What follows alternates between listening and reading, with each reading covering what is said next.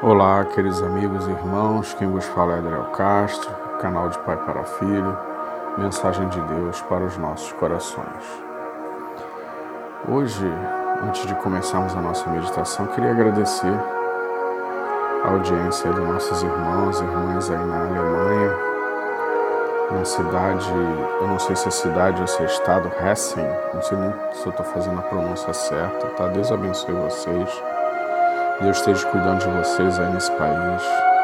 Continue proclamando a volta do nosso Senhor Jesus. Nunca se afaste dos caminhos de Deus. Que Deus abençoe vocês, rique e abundantemente. E aos demais irmãos, também agradeço a audiência dos irmãos. Continue orando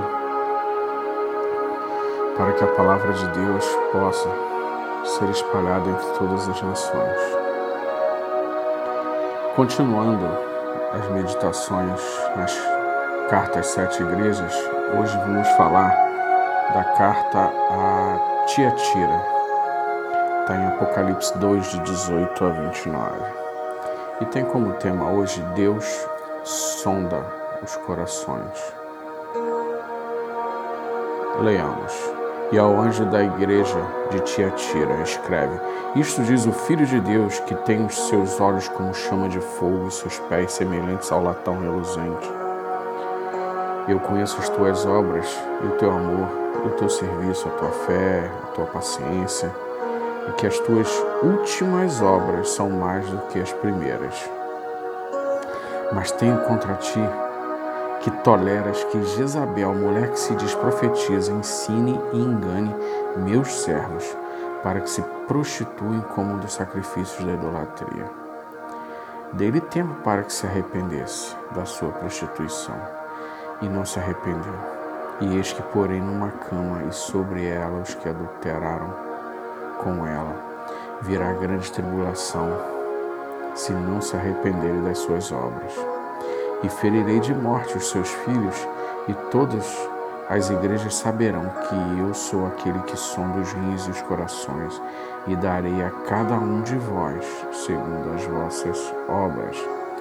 Mas eu vos digo a vós e aos restantes que estão em Tiatira, a todos quantos que não têm esta doutrina e não conheceram, como se diz, as profundezas de Satanás, que outra carga vos não porei mas o que tendes retende até que eu venha, e ao que vencer e guardar até o fim as minhas obras, eu lhe darei poder sobre as nações, e com vara de ferro as e serão quebradas como vasos de oleiro, como também recebi do meu Pai. E dar-lhe-ei estrela da manhã, e dar-lhe-ei a estrela da manhã. Quem tem ouvidos, ouça o que o Espírito diz às igrejas. Amém. Que Deus abençoe a leitura de Sua palavra. Tiatira foi uma cidade com grande comércio, só para os irmãos, alguns de repente não sabem. É, essa, essas cartas foram direcionadas às igrejas que estavam, que hoje é a região da Turquia só para os irmãos se situarem no mapa. Tiatira foi uma cidade com um grande comércio, muitos negócios eram feitos na cidade, era uma cidade próspera e, com, e como uma cidade pagã, tinha locais de adoração. Porém, nesses locais de adoração eram feitas reuniões de comércio, dos negócios da cidade eram feitos justamente nesses locais. E sabendo que esses locais eram para adorar várias divindades. E ao término dessas reuniões, se acontecia grandes festas, terminavam com grandes banquetes, muita comida, e fora a parte da religiosidade deles, que eram colocar as oferendas aos ídolos deles. E terminando em orgias sexuais pecaminosas.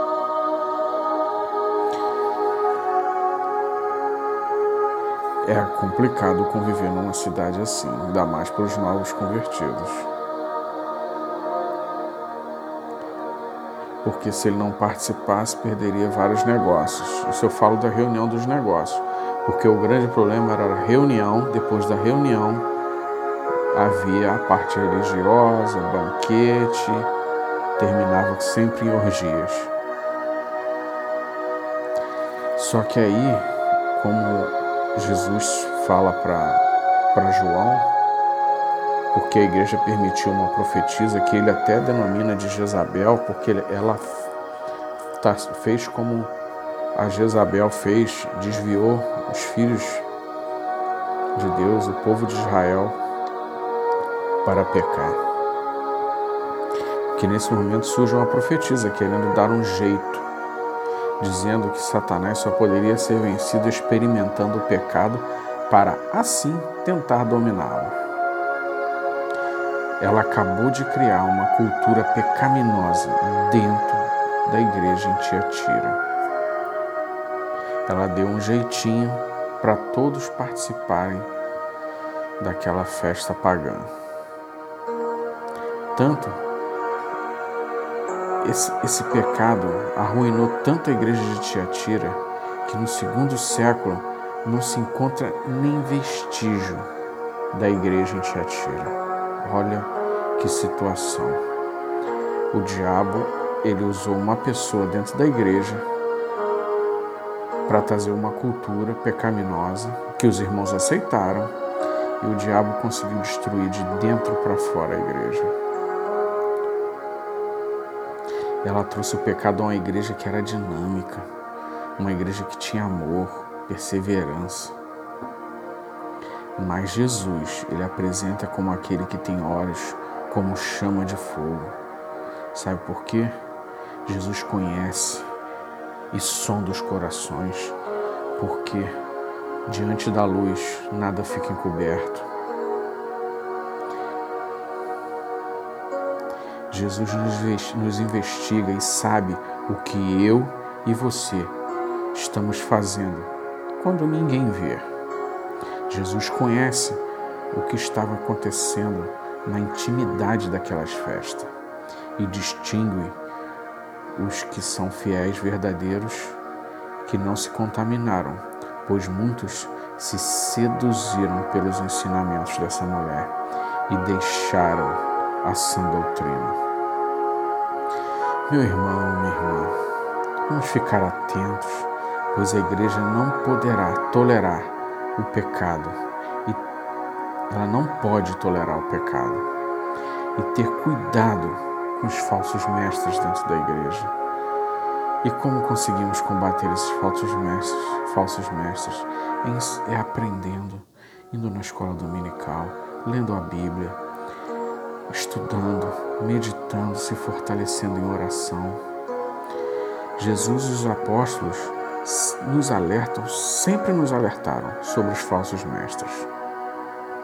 A igreja não pode tolerar essas coisas. Temos que ter posicionamento nesses dias, pois Satanás destruiu essa igreja, a igreja de Tiatira, de dentro para fora. Foi minando a fé de muitos e muitos foram para o inferno por tolerar a heresia na igreja. Cuidado com as igrejas que apresentam novidades e esquece que sua palavra é sempre será suficiente, que é a Bíblia. O que tiver fora da Bíblia não é para seguir. Vivemos dias difíceis. Eu imagino vocês que estão em outros países. Como que deve ser? Aqui no Brasil já é difícil. Eu imagino países que leis já, já começam a ser liberado várias coisas, várias coisas que vão contra a palavra de Deus. Dias difíceis. Mas Deus espera que sua igreja combata essas heresias dentro das igrejas. Porque igreja somos nós, irmãos. Não vamos deixar essas heresias entrarem no nosso coração, na nossa mente que as igrejas possam se voltar a essa doutrina o verdadeiro Evangelho, o arrependimento dos pecados, um coração contrito diante de Deus e ter sede de aprender a Sua palavra. Irmãos e irmãs, vamos viver sempre alerta, nos revestindo de toda a armadura de Deus para enfrentarmos os dias maus. Cuidado, irmãos e irmãs, com os negócios e esquemas que o inimigo lhe apresenta, pois se cedermos, o inimigo vai cauterizando a nossa fé e vamos nos corrompendo. E a pessoa vai se desviando do caminho a passos largos para o inferno. Tenhamos a mente de Cristo para não cairmos nas ciladas do maligno, do maligno. Mas Deus, em sua infinita misericórdia, nos dá a oportunidade de nos arrepender e voltar para os seus braços e sermos tratados e perdoados. Se arrependa, irmão, irmã, e volte para os braços de Deus. Os sinais estão aí, só não vê quem não quer. Não deixe para depois, amanhã pode ser muito tarde. Vamos continuar orando para que Deus abra portas para a pregação do Evangelho, portas para a pregação do Evangelho no país que vocês estão, aqui no Brasil. Não deixe de orar por isso, meus irmãos. Porque é necessário que ele cresça e que nós diminuamos. Não é para não é para crescer a pessoa, não é para a pessoa ficar conhecida, não é para pregar o Evangelho, a verdadeira, verdadeiro Evangelho, o Evangelho do arrependimento, perdão dos pecados. Foi para isso que Jesus morreu na cruz, para nos reconciliarmos com Deus. Que esse podcast possa chegar a vários locais nesse mundo, para a honra e glória de nosso Senhor Jesus Cristo. Que Deus te abençoe rica e abundantemente. Não ouse faltar no céu.